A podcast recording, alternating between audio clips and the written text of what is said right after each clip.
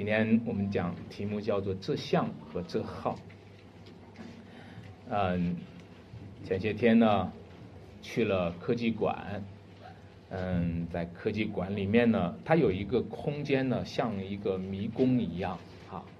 嗯，怎么像迷宫呢？就像从里面以前游那个九曲，就是，呃，它转可以转，但是它周围都是玻璃，就是你。进到里面的时候呢，你发现四围都是你的影子，然后你又在里面转来转去的，所以那个过程你会经历一个啊非常玄幻的一个过程。嗯，你想你是在中间，你自己是一个实体的人，对面是你的一个影子，对吧？啊，最重要的是什么呢？最重要的是它这边呢，两边的玻璃呢会互相成为彼此的影子。有互相成为彼此的实体，中间只有一个实体，但是他们呢相互照的时候呢，又相互之间成为了实体，所以呢，你就会可能在这个地方迷失。人生就是这样，人生常常会迷失在自己的那一个，就是到底这是真实还是虚幻。人生就会迷失在到底这是一个影子还是一个真实。今天的这段经文里面呢，我们讲到了，也讲到了关于影子和真实。你们知道有一个经文叫做“它是神荣耀所发的光辉，也是神本体的真相”。在影子对应影子，玻璃对应玻璃的时候。啊，哪一个影子是真相呢？哈，哪一个影子是他荣耀所发的光辉呢？我们知道，唯有耶稣基督，他是神荣耀所发的光辉，他是神本体的真相。我们所读的这一段经文里面呢，也有个影子，这像和这号，这像呢是个影子。当耶稣当时候拿起一个银钱来。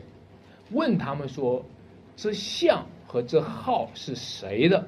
就是在拿着影子问一个实体，对吧？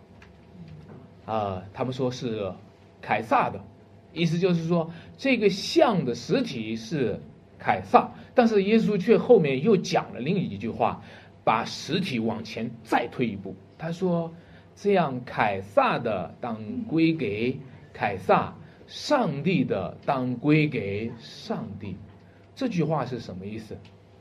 凯撒是个影子，上帝才是实体。如果你拿起这像和这号来说，哦，是凯撒的，凯撒很了不起。其实你却忽略了，凯撒是个影子，凯撒的归给凯撒是个影子，上帝的归给上帝才是实体。各位，今天我们要讲的呢，就是涉及到有三个方面，我和大家讲，就是从这个影子和实体之间呢，我会和大家讲三个题目哈。第一个题目叫做诚实面向于真理，啊，诚实和真理呢，就好像是一个影子和一个实体一样。每个人都应该诚实，但是诚实是指向真理的。如果没有真理的话，诚实也是个影子。这时候呢，耶稣进入了哪里？耶路撒冷。当他进入耶路撒冷的时候，他将他的天国的权柄彰显出来，和地上的权势成为了一个对峙。大家都知道了，这个时候每每一句对话都有陷阱，对吧？充满了唇枪舌剑，充满了试探，充满了网罗。这个时候，法利赛人和西律党的人呢，他们就打算就着耶稣的话来构象他，就着耶稣的话来陷害试探他，然后就过来拿着政治领域的话题，关于纳税的这个题目来试探耶稣。要把他陷入这个网络里面陷害他，但是在说这个话之前呢，还进行了一些恭维的一些套话，啊，说了一段这样的话。他说：“夫子啊，我们知道你是个诚实人，而且诚诚实实的传神的道，什么人都不徇情面。”嗯，这句话蛮危险的哈。这段话听起来也是很很顺耳的。我首先说，这个世代需要诚实人。你也不会否认这个世代需要诚实人，对吧？在诗篇第十二篇就描述说，这个世上的诚实人都断绝了，说是每个人都是人人说谎，啊，人人都是嘴唇油滑，心口不一。那今天我们周围的环境也是一样的，这是一个黑黑暗的时代。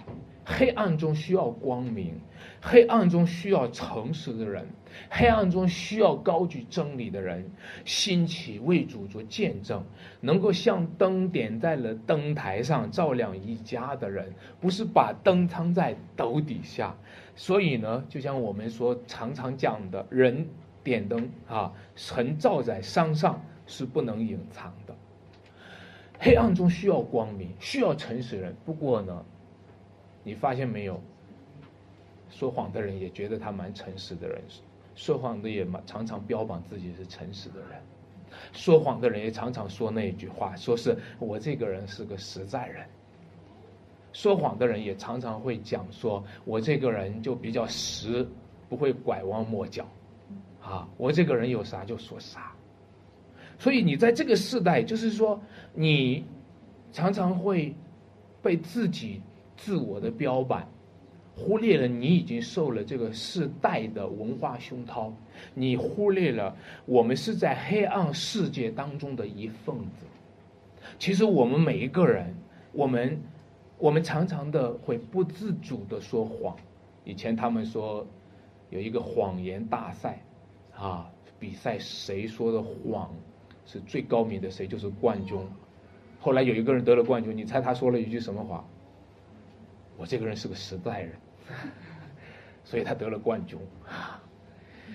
各位，你知道吗？我们表达自己诚实，常常是有一个假冒的，是一个假冒的行为。表达自己诚实，也常常是充满了试探的。有时候，作为传道人来说，这段经文给我给我一些比较难堪的部分哈，但是我还是需要自白。好让上帝怜悯我哈，免得我自己跌倒。作为传道人呢，很希望收到人们这样的评价：如果有一天我要是离开世界了，如果有人在我的墓碑上给我写上这么几句话，说：“夫子啊，我知道你是个诚实人，诚诚实实的传神的道。”我想我这这一生就该满足了。但是我们服侍的常常是个名声。我们服侍的常常是别人的一个评价，在中国儒家的影响之下，也说“人过留名，雁过留声”，对吧？也许我们不自觉的，我们就是希望留下一个声音，我们就是希望得到一个评价，哪怕是一个假冒伪善的评价。我们也很珍惜，哪怕是一个恶意的陷害的评价，其实我们也很珍惜。其实那些那些评价对我们来说，其实我们还是比较喜欢的。今天是一个逼迫的环境，今天周围都充满了充满了这种。压力有时候你会看到了，有一些基督徒或者有一些人会纷纷的退后。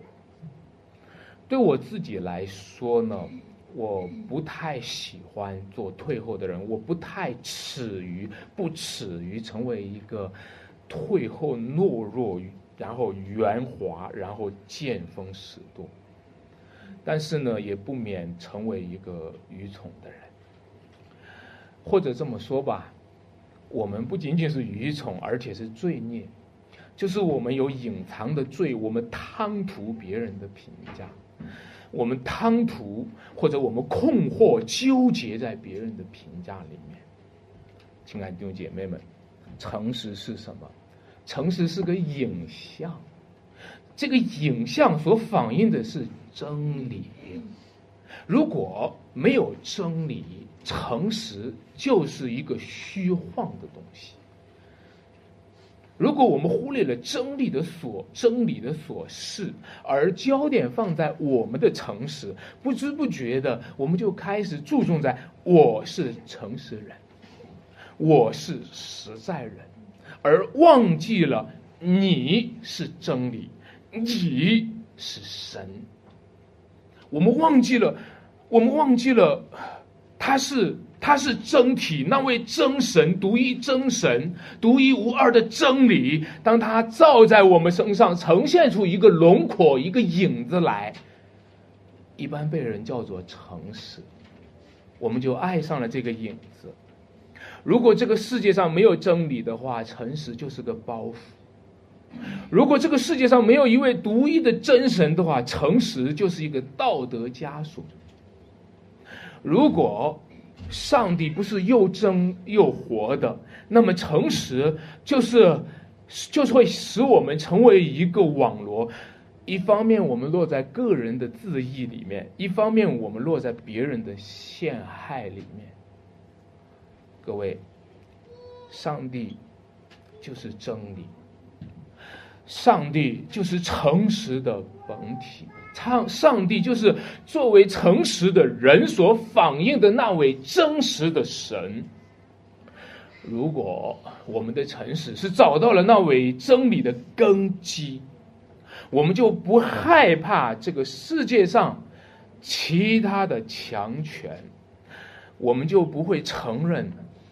我们就不会让我们自己落在那胜者为王和败者为寇的虚幻当中作为主体。弟兄姐妹们，你看到耶稣拿起来一个钱币，这是一个实物教学法，对吧？然后他用这个实物教学法，他其实这段话不是他自己说的，他是让这个钱币说的。夫子纳税给该撒可不可以啊？纳税给罗马皇帝可不可以啊？耶稣不是说可以，也没有说不可以。他拿起一个银钱来，他让这个银钱说话。他问大家说：“这像和这号是谁的？”然后是他们说，不是耶稣说，他们说是凯撒的。好，他让钱币说话，凯撒的归给。凯撒，上帝的归给上帝。耶稣拿起这一个银钱来，就是谦卑在一个最小的事实下面。你知道，他在这个世界上是特要给真理做见证。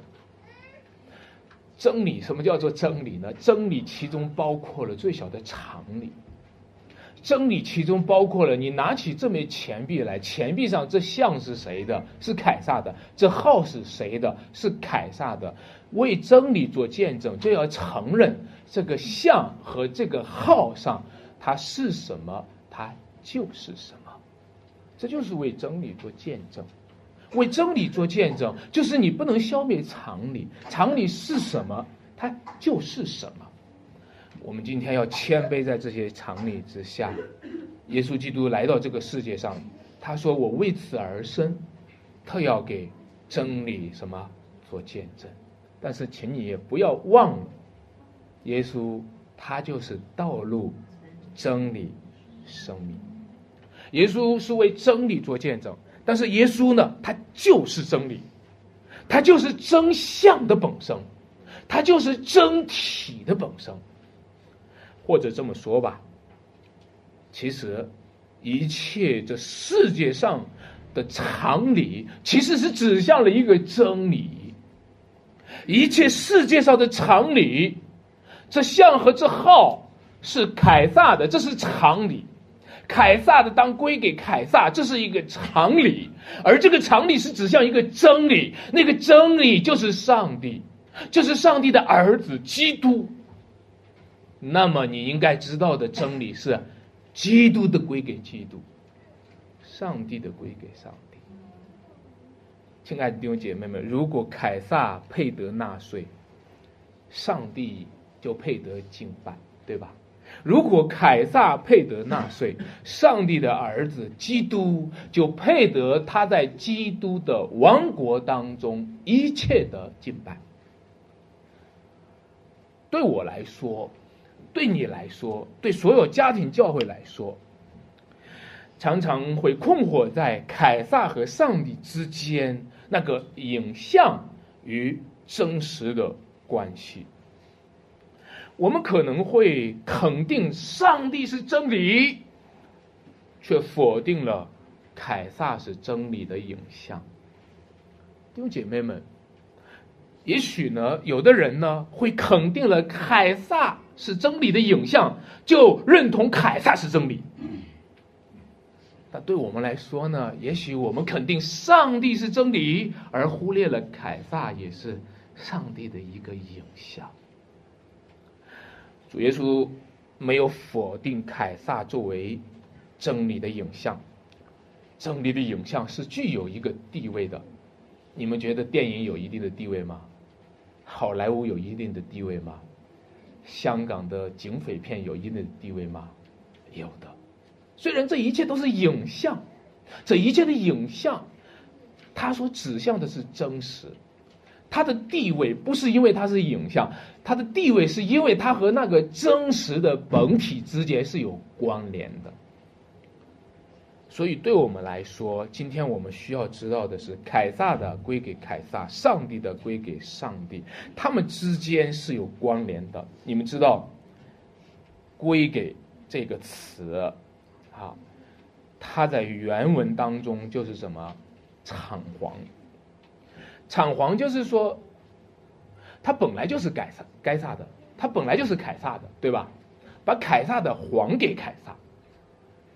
偿还就是他本来就是上帝的，你把上帝的还给上帝。我们多少年来都以为是我们的，我的家是我的，我的儿女是我的，我的财产是我的，我的生命是我的。但其实这一切本质上是上帝的，我们应该还给上帝。每当讲到还给、偿还和归给的意思，它就是一个理所应当、理当应该这个概念。每次讲到理这个词呢，它背后就是讲到真理。我们中国人都喜欢讲理哈，讲理。最近讲理的人比较少了，大家发现讲理不管用。那以前的人，尤其在中国整个几千年来儒家传统下，都是有理是走遍。天下的是吧？无理是寸步难行的。讲理的人，其实最重要的是什么呢？是要承认理所指向的真理。如果我们不承认理指向了真理的话，讲理的人就会公说公有理，婆说婆有理，对吧？讲理就会讲独理，讲理就会讲歪理。凯撒的归给凯撒，这是一个理；上帝的归给上帝，这也是一个理。但是凯撒的归给凯撒，若不承认上帝的归给上帝的话，这个理就变成独理了。弟兄姐妹们，凯撒是在合理的领域中统治的，凯撒是在合法的领域中征收税务的。如果抽掉了合理合法，而强加给非理非法，那么你就是在抽掉了真理的根基，然后把赤裸裸的强权作为合法的基础。那也就是说，你没有根基了，没有根基了。亲爱的弟兄姐妹们，让我跟你讲。只有上帝的归给上帝，才是根基，才是真理本身的宣告。其实凯撒的归给凯撒，一定是需要合理，一需要合法；而上帝的归给上帝，你却不能够要求上帝也必须合理。请听我讲，今天是颠倒过来的。凯撒的归给凯撒是一定得合理合法，因为背后仍然是真理是最高的。但是你要求说上帝的归给上帝，这也得合理，这也得合法。如果凯撒可以征收税务，上帝难道不可以征收我们的十分之一吗？难道不可以征收我们向他献上的荣耀吗？那你说凭什么？要合理，要合法，上帝也得合理合法。你就忘了一句一个事情：上帝就是真理，一切的合理就是合乎上帝，一切的合法就是合乎上帝。如果你要求上帝合理，你所讲的理又是哪门子的理呢？各位，所以今天我要和大家讲第二个点哈。叫做相对要归附于绝对。其实凯撒和上帝呢，这两个对比啊，它是影像和真实在对应，它也是相对和绝对在对应。其实同样的这一段经文，其实是带来了很多不同的理解的。比如说，有的人会这么理解：哦，连耶稣都在为凯撒做见证了。很多人把耶稣为真理做见证，理解成是耶稣为凯撒做见证，因为耶稣也说了，凯撒的当归给什么？凯撒。今天很多的人都拿出这句话来，哎，你们圣经也讲了，要送福、执政、掌权的，啊，的确是圣经是这么讲的。你知道吗？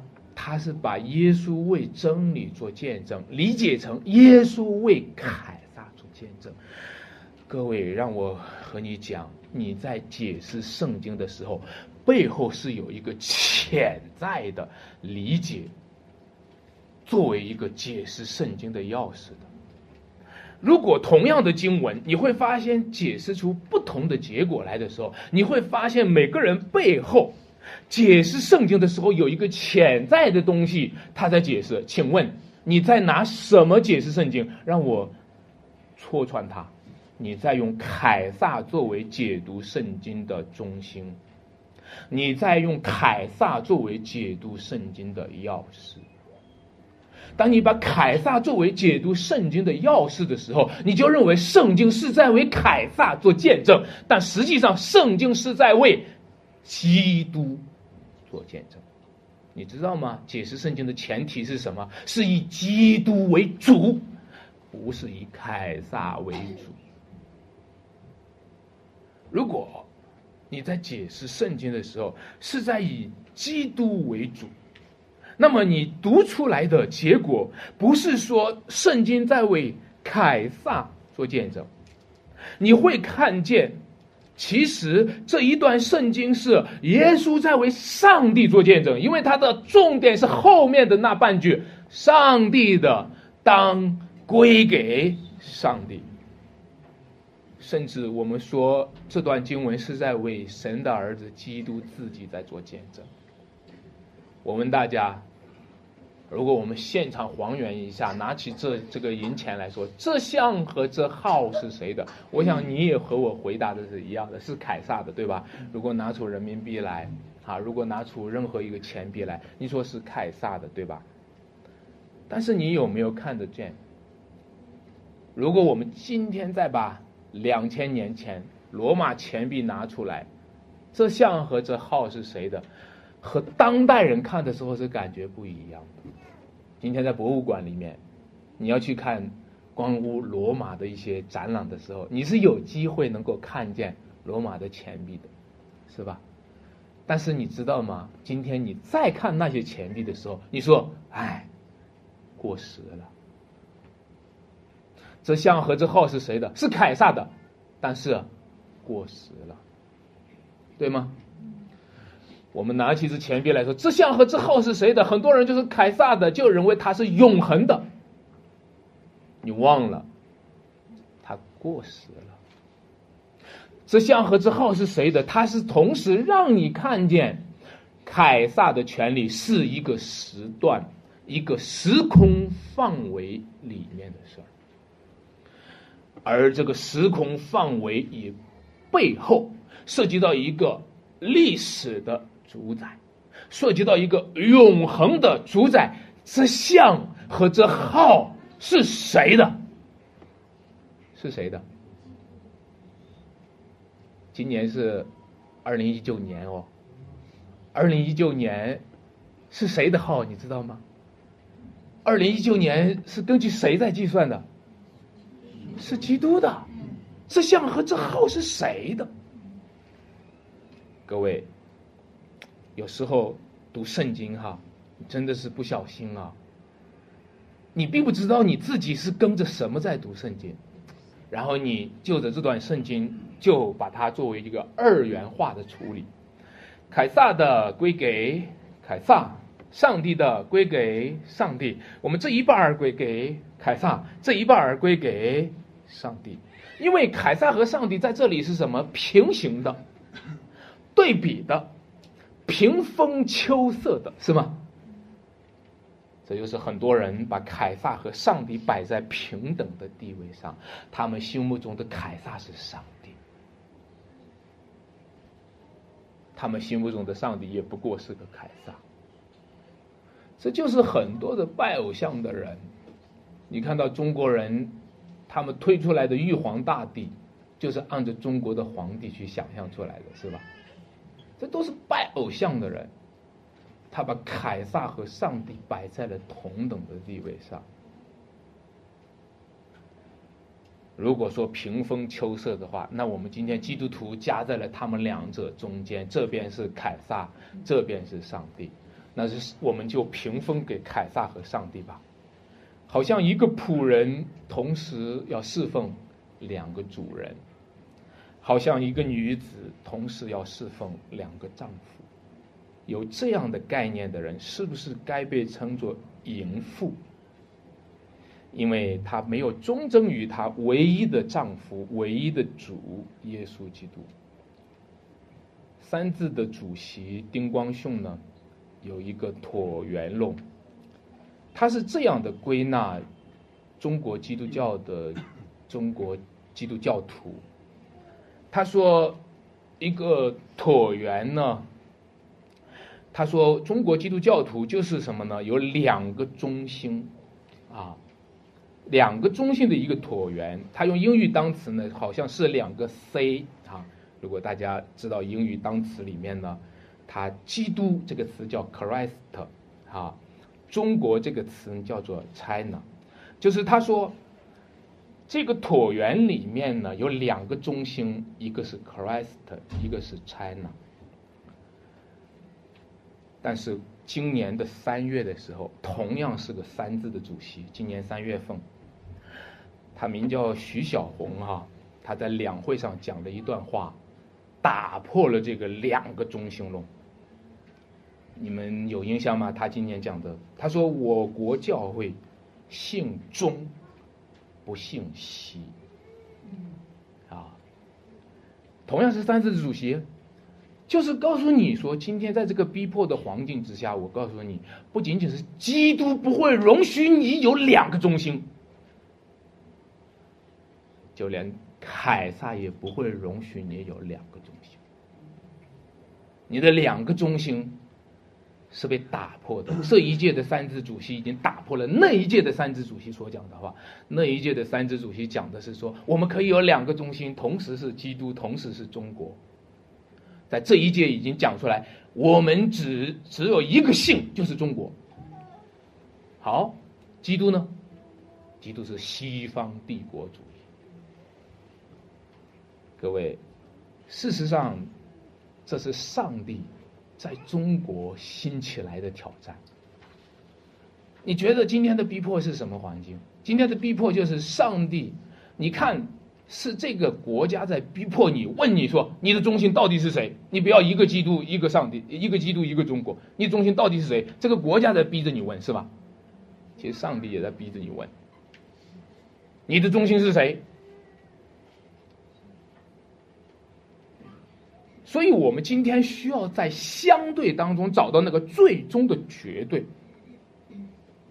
弟兄姐妹，让我告诉你一件事情，我这次读经发现了一个，发现了一个新的一个看见，就是在凯撒和上帝之间这个二元格式啊，这不是说两者都是相对的，而是在讲其中一个是绝对的，另一个是啊。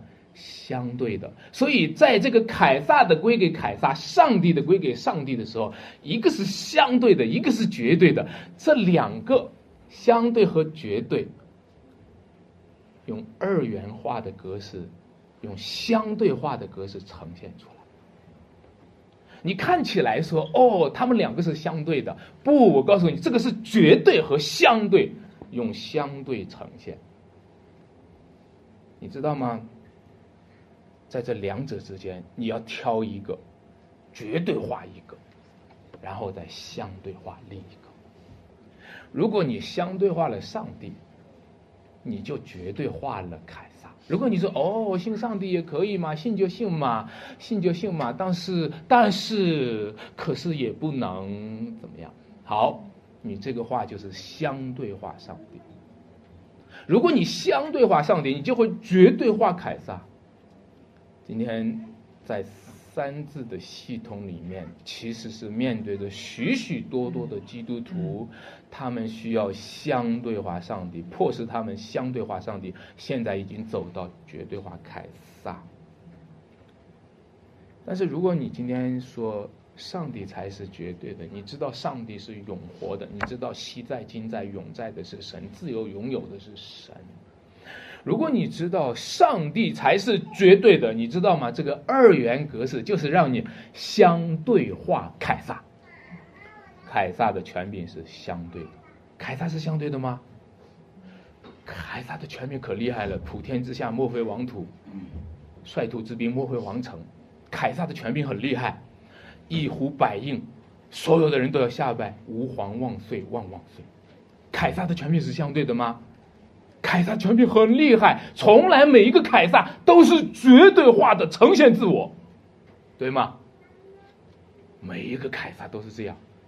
那如果是这样的话，好吧，我同意你今天说的凯撒是绝对化的，但是凯撒的绝对仍然叫做相对性的绝对，但是上帝呢，却是绝对性的绝对。你看罗马皇帝很厉害。那那个时候所向披靡，他是绝对，谁敢得罪他？今天呢，过时了。今天已经被相对化了，所以这个二元化的格式不是让你用来去相对上帝的，这个二元化的格式是让你相对凯撒的。亲爱的弟兄姐妹们，其实这个二元结构呢是有很多的。不单是有相对性动态，还有非常多的丰富性的呈现。让我用它类比几个格式，我告诉大家：绝对的归给绝对，相对的呢归给相对，还有就是什么？今生的归给今生，永恒的归给永恒。你知道？凯撒统治你是今生的，凯撒说：“你再不听话，我杀了你。”好吧，你就告诉他：“你杀了我，你对我的统治就结束了。”明明明白吗？你说上帝啊，我不服气，要不是你杀了我，你你你知道吗？上帝杀了你，你还在他的统治下。有的人不服气，说：“上帝，我要跟你作对，再不行我就自杀。”你自杀的，还在上帝统治下。但是凯撒如果杀你的话，凯撒说：“不听话，不听话，我杀了你。”好吧，你杀了我，杀了我，从此你不能统治我了，从此你就失去了一个臣民。曹操当时候杀了他的部下，拿下去砍了。忽然想起来，这个是中计了，中了周瑜的计了，这个把自己的得力膀臂给砍了。哎，慢，停下来，已经砍了。各位，今生的归给今生，永恒的归给永生。第三个，身体的归给身体，灵魂的归给灵魂。那杀身体，不能杀灵魂的，不要怕他，你相对化他，不要绝对化他。你绝对化他，你就会怕他。那可是绝对，那可是不得不得了的，那了不起的，对吧？你绝对化他，你就会怕他；你相对化他，因为他的统治只是在什么身体上。他对基督徒的逼迫，只是逼迫在身体上。至于灵魂的部分，他将毫无所有。在灵魂的部分，我们当当的被主统治。我们今天宁愿保住灵魂，我们宁愿失去身体，我们宁愿在身体上受迫害，宁愿在身体上受压力。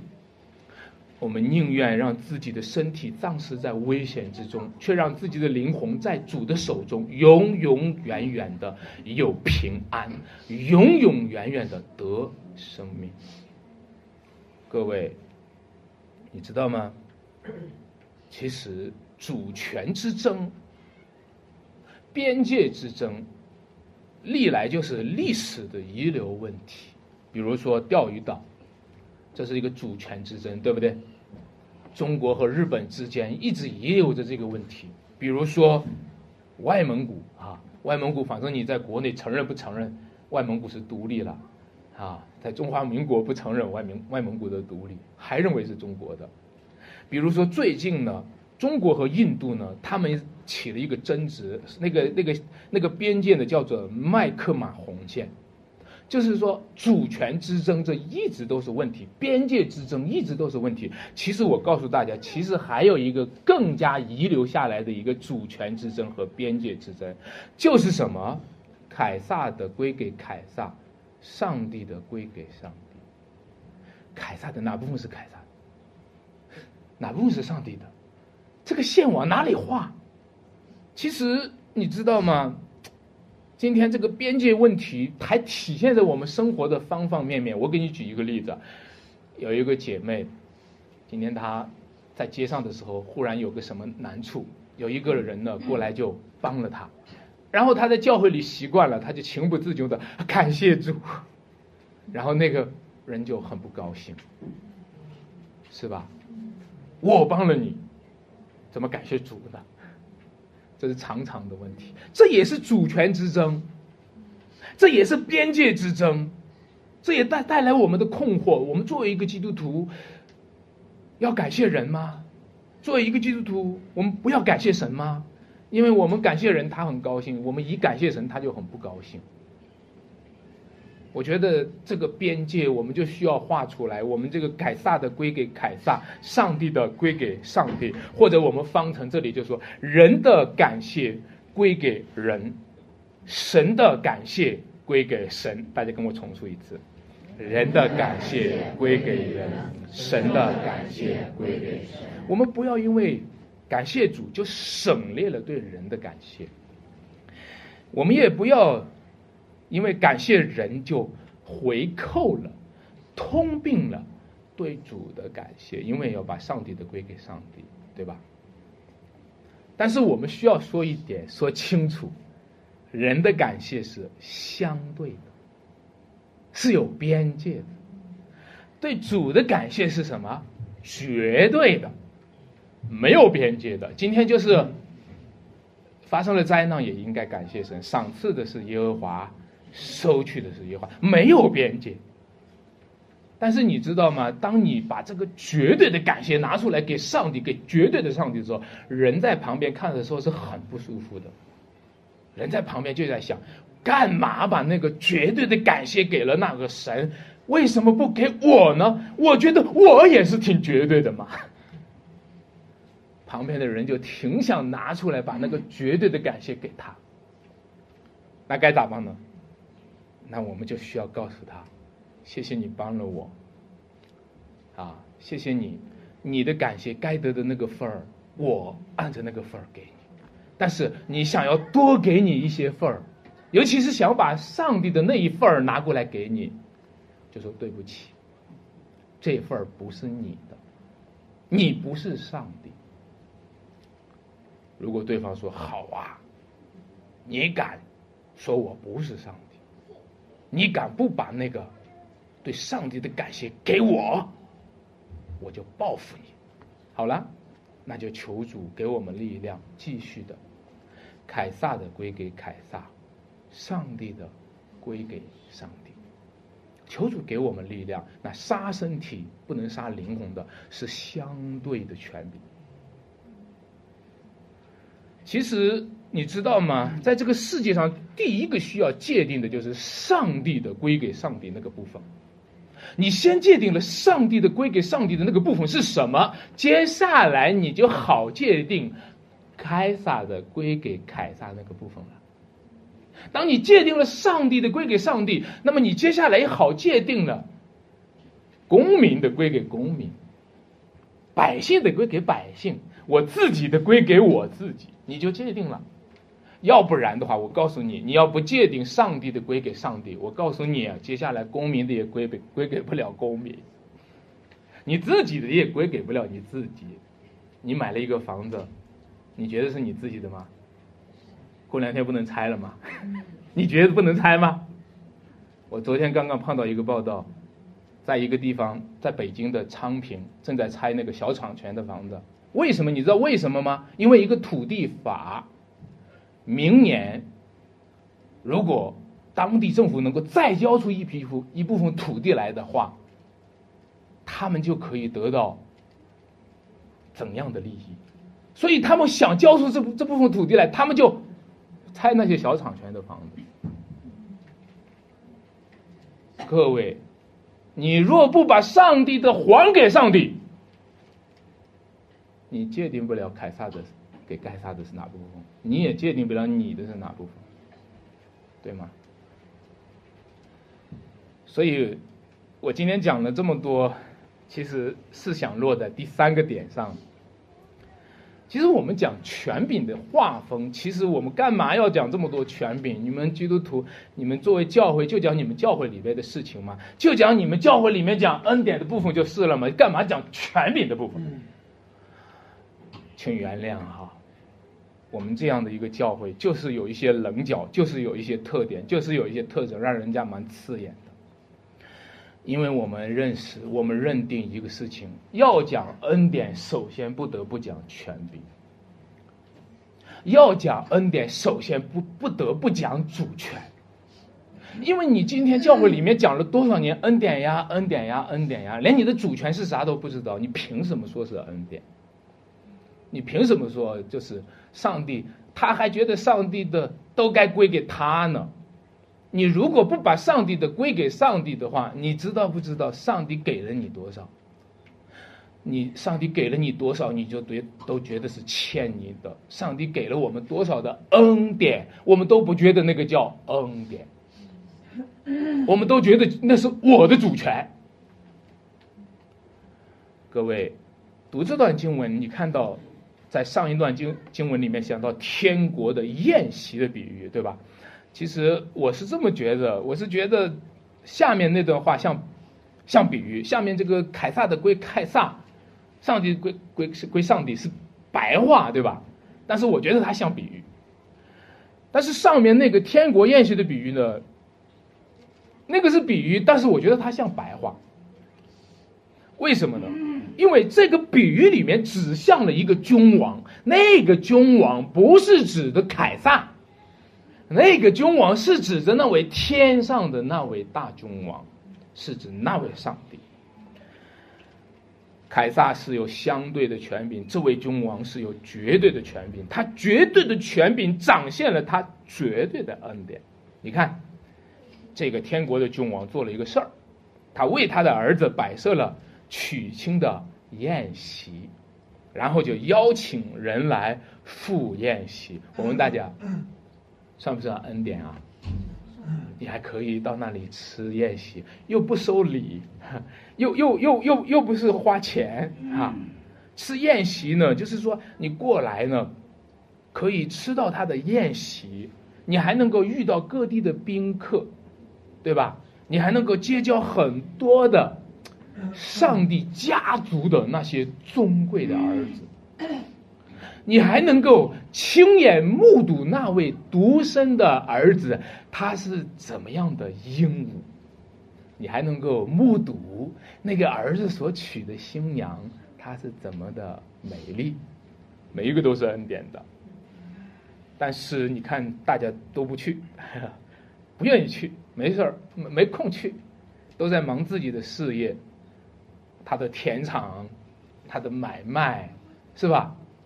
大家都没空去。你知道还有一个什么原因呢？当然了，我们没没空去的人很，我们都能够理解。我很忙，这个是常常讲的。其实我告诉你，还有一个更深层的理由，就是赴宴是个捧场，不愿意捧场。赴宴是一个对他权柄的承认，你知道吗？你你们亲戚朋友邀请你去赴宴的时候。你再怎么忙，你也得抽出时间来去，是不是？赴宴是个捧场，赴宴是一个对权柄的尊重和承认。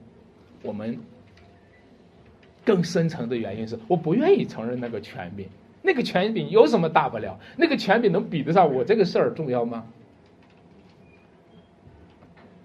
所以呢，有人就不去复习，还有人是什么？随便复习。他去了以后呢？那不去复习的人是不把上帝的给上帝，随便复习的呢也是不把上帝的当得的归给上帝。你看到那宴席上出现了一个不穿礼服的人，那么不穿礼服的人啊，我们虽然不了解当时候的文化是什么样的，我觉得所有的文化都类似。你应该穿礼服，你应该穿的端端正正的，你你当然你敬拜神也应该穿的端端正正的。但是呢，你看，在宴会上出现了一个不穿礼服的人。也许我讲这个，我今天讲一些正面的东西，邀请大家去，我觉得意义不大。我想和你们讲个反面的事情。在农村的葬礼上的时候，每一个人要去的时候，都要穿校服。如果有人不穿校服的话，你知道会面临多么大的愤怒，是吧？是吧？我一说这个，很多基督徒都想起来了。我一说这个，我们都很想起来，我们家族还有很多的人，是吧？还有很多的亲戚朋友，很多的葬礼，我们还面临着怎样的一个压力？我再给你讲个事情，在每年的六一儿童节的学校里面，每一个小朋友都必须戴红领巾。每一个小朋友都必须戴红领巾。如果有一个小朋友要不戴红领巾，你知道会面临多么大的压力？我再讲这个，你就又想起来，作为一个基督徒，今天其实面对着有多少的挑战，有多少的试探，我们只是在打迷糊而已，对不对？是吗？今天很少基督徒像当以里和他三个朋友，宁肯丢到烈火的窑中，也不参与尼布甲尼撒王所立起来的金像的偶像崇拜。很少有基督徒像当以里一样，宁肯丢在狮子坑中，也要坚持、坚持、继续对独一真神的敬拜。但是很多的基督徒呢，对于主日敬拜神，对于主日所预指的天国盼望，要么是随随便便的拒绝，要么是随随便便的应付，要么不来，要么来了不穿礼服，都是不把荣耀归给神，都是不把上帝该得的归给上帝，对吗？是吧？诗篇的九十六篇第九节说。我们当以圣洁的装饰敬拜耶和华。当然，我们会鼓励大家，你主日的时候挑一个比较好的衣服来敬拜神，预备一颗喜乐的心，啊，欢然的献祭给神，带着一个开场、开放的心，因为你要见到那一位最尊贵的君王，你要见到他的儿子，你要参与。来一个属灵的宴席。进一步呢，我们在这段经文里面告诉我们说，一切圣洁的生活都是我们敬拜上帝的生命的装饰。其实，一切圣洁的生活本质上就是圣洁敬拜神的生活，就是敬拜圣洁独一真神的生活。各位。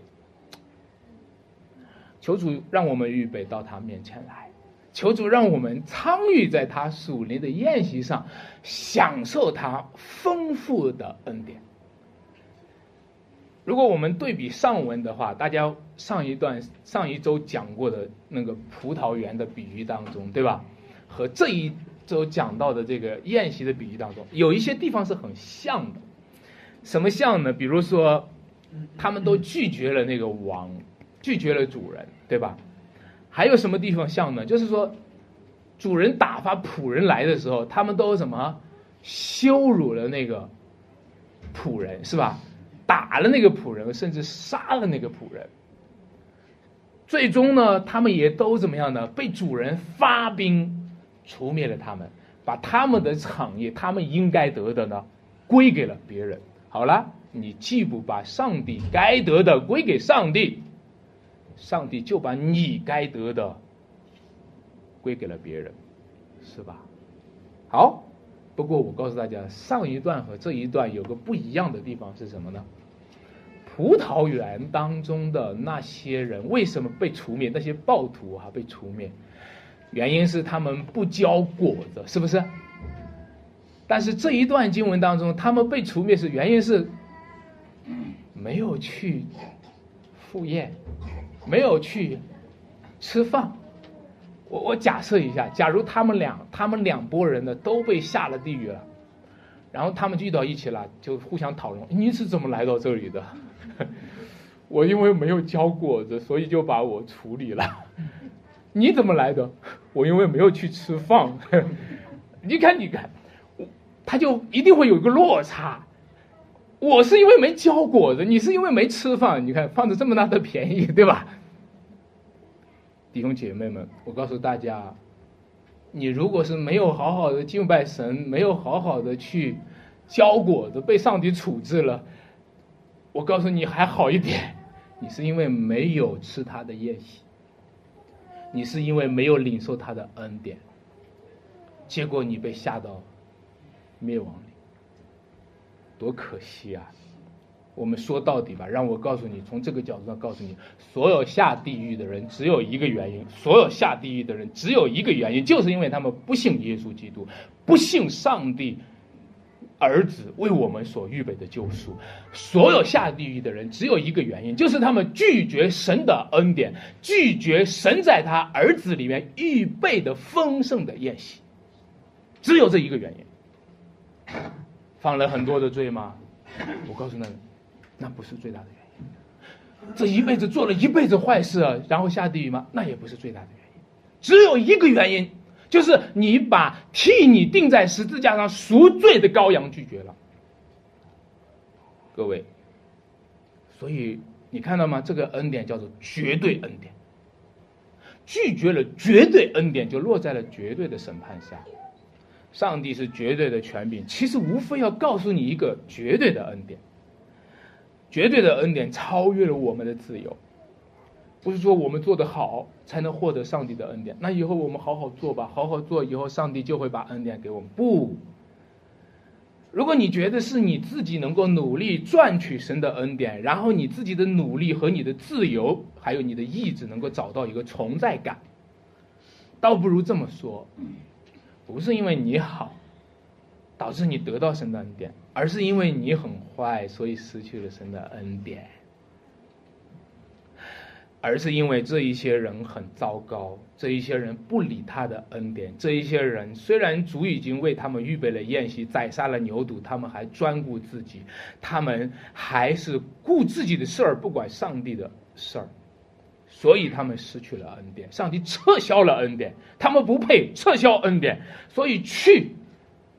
到岔路口上找那些人，那些人配吗？也不配。这些人是因为不配撤销了恩典，那些人配吗？那些人也不配。这些人因为不配撤销了恩典，那些人也不配。但是他们蒙了恩典，是因为他们不配吗？不是，是因为上帝的恩典叫绝对恩典，他要恩待谁就是谁了。亲爱的弟兄姐妹们，我们都是不配的人。拒绝恩典、错失恩典的人不配，得者恩典、巧遇恩典的人也不配。但是恩典超越了自由，恩典就超越了罪恶。那么绝对的恩典就有绝对的保证。